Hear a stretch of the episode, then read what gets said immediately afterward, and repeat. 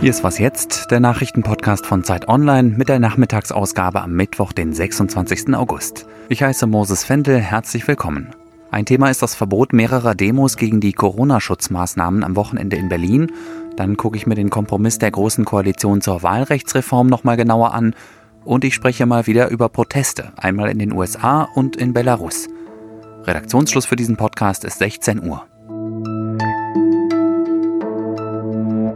Die Behörden in Berlin haben mehrere für das Wochenende geplante Demos gegen die Corona-Schutzmaßnahmen verboten. Innensenator Andreas Geisel findet das richtig. Das sei keine Entscheidung gegen die Versammlungsfreiheit, sondern eine für den Infektionsschutz. Das Argument dahinter, bei den Corona-Demos Anfang August hätten sich die Veranstalter bewusst über die Regeln hinweggesetzt, die bei der Anmeldung vereinbart wurden, zum Beispiel den anderthalb Meter Abstand und die Maskenpflicht. Angemeldet hat die Demo wieder die Stuttgarter Initiative Querdenken 711, Zuletzt hatte Geisel gewarnt, dass die Demos von Rechtsextremen unterwandert werden könnten. Die selbsternannten Querdenker rufen übrigens dazu auf, trotzdem zur Demo zu kommen, und sie haben Einspruch beim Berliner Verwaltungsgericht angekündigt. Ich war gestern eher skeptisch, ob bei den Gesprächen im Koalitionsausschuss irgendwas Konkretes rauskommen würde, aber die Spitzen von Union und SPD haben sich gestern Abend tatsächlich auf einen Kompromiss geeinigt, um das Wahlrecht zu reformieren, und diesen Kompromiss will ich mir nochmal genauer angucken, zusammen mit Lenz Jakobsen aus unserem Politikressort. Hallo Lenz. Hallo. Wie sieht der Kompromiss aus? Der Kompromiss besteht äh, aus drei Teilen. Zwei davon gelten schon für die kommende Wahl 2021. Zum einen sollen drei Überhangmandate nicht ausgeglichen werden und auf der anderen Seite sollen andere Überhangmandate mit Listenplätzen der Parteien aus anderen Ländern verrechnet werden. Das könnte in der Theorie bedeuten, wenn die CDU in Baden-Württemberg besonders viele Wahlkreise gewinnt, könnte sie dafür vielleicht in Nordrhein-Westfalen oder Hessen oder sonst wo ein oder zwei Listenkandidaten weniger in den Bund Bundestag schicken. Dazu soll es dann zu 2025 noch eine Reformkommission geben, die die Wahlkreisreduzierung von 299 auf 280 durchsetzt und auch gleich mit darüber beraten soll, wie man dafür sorgt, dass mehr Frauen ins Parlament kommen. Wobei Kompromiss, dann hat sich doch eigentlich jetzt eher die Union durchgesetzt, oder? Ja, sie profitiert zumindest davon tendenziell mehr von dem jetzt gefundenen Vorschlag. Sie hätte quasi eine Art Bonus im Parlament durch die nicht ausgeglichenen Überhangmandate. Allerdings hatte sie vorgeschlagen, dass sieben Überhangmandate nicht ausgeglichen werden. Nun sind sie bei drei rausgekommen, also da musste sie schon auch ein bisschen der SPD entgegenkommen. Und die SPD hat vor allem ihren Wunsch bekommen, dass man eben auch gleich mit darüber redet, wie man denn mehr Frauen ins Parlament bekommt. Die hat also mehr in die Zukunft geschaut als auf das Jahr 2021 offenbar. Und was sagt die Opposition? Die ist wütend. Sie hält den Vorschlag für Augenwischerei und für ambitionslos und auch für ungerecht. Sie hat ja selbst schon vor vielen Monaten einen eigenen Vorschlag vorgelegt. Die FDP, die Grünen und die Linken zusammen. Den hat hat die GroKo mit Verfahrenstrick verhindert. Und sie ist auch deshalb wütend, weil es eigentlich gute Praxis ist, dass man sich gemeinsam an das Wahlrecht macht, wenn man es ändern will, mit allen Parteien und eben nicht nur mit der Regierungsmehrheit, weil es ein sehr besonderes Thema ist.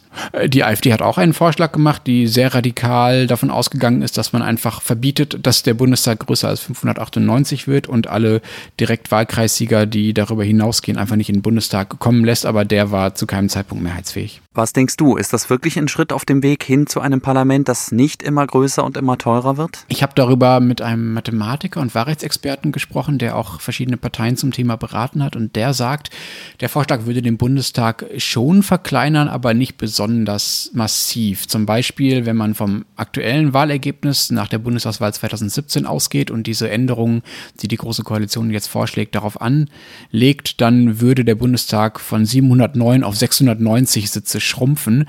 Der soll aber eigentlich nur 598 Sitze groß sein. Daran sieht man schon, wie gering dieser Schritt ist zur Wahl 2021.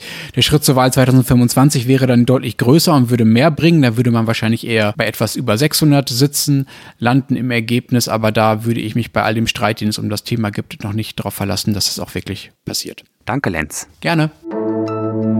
Der Koalitionsausschuss hat aber noch eine weitere wichtige Sache beschlossen. Arbeitnehmerinnen und Arbeitnehmer kriegen länger Kurzarbeitergeld. Statt zwölf Monate lang, wie es normalerweise gedacht ist, ist Kurzarbeit wegen Corona bis zu 24 Monate möglich und zwar maximal bis Ende nächsten Jahres. Und das Kurzarbeitergeld wird wegen Corona weiterhin aufgestockt.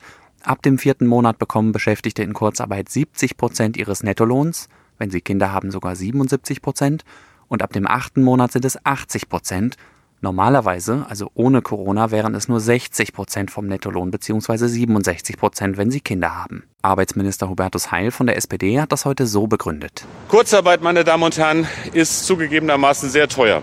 Aber Massenarbeitslosigkeit wäre finanziell und sozial für unser Land viel, viel teurer.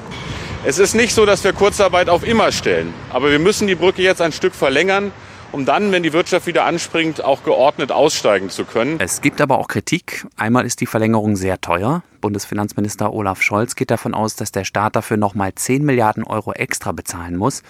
Kritik kommt auch aus der Wirtschaft. Durch das verlängerte Kurzarbeitergeld werden Firmen künstlich am Leben gehalten, die eigentlich nicht mehr wettbewerbsfähig sind, so der Vorwurf. Dadurch würden dringend nötige Innovationen verhindert. In den USA sind wieder Proteste gegen Rassismus und Polizeigewalt eskaliert. Dieses Mal in Kenosha im Bundesstaat Wisconsin. Anders waren die Polizeischüsse auf den schwarzen Jacob Blake, der zwar überlebt hat, aber schwer verletzt worden ist. Ein Video davon hat sich im Internet verbreitet.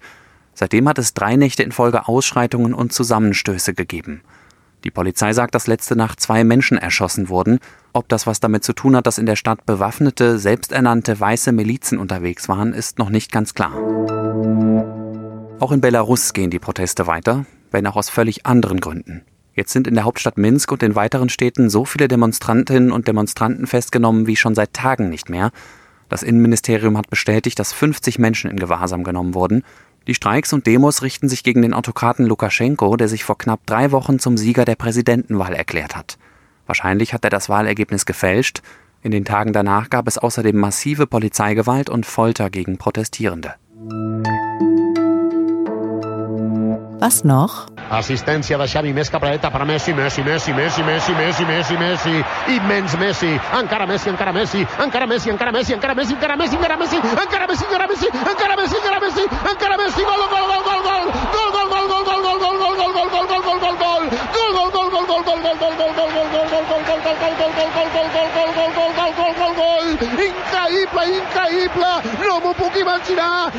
ja, unglaublich, unvorstellbar. Ein zwölf Sekunden langer Sololauf über das halbe Spielfeld. 13 Jahre ist das her. Der junge Lionel Messi schießt ein Tor für den FC Barcelona im Pokalspiel gegen den FC Getafe. Das war noch ziemlich am Anfang seiner Karriere. Jetzt ist anscheinend was zerbrochen. Nach 20 Jahren will Messi seinen Verein verlassen. Wenn Sie jetzt sagen, na und soll er doch, dann will ich Ihnen helfen, die Tragweite dieser Ankündigung zu verstehen. Ein Kollege aus der Sportredaktion hat es heute Morgen, wie ich finde, schön auf den Punkt gebracht. Das ist so, als würde Queen Elizabeth verkünden, dass sie für immer aus dem Buckingham Palace auszieht.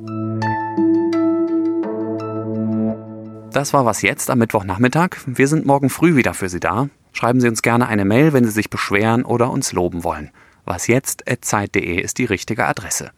Ich bin Moses Fendel. Machen Sie es gut.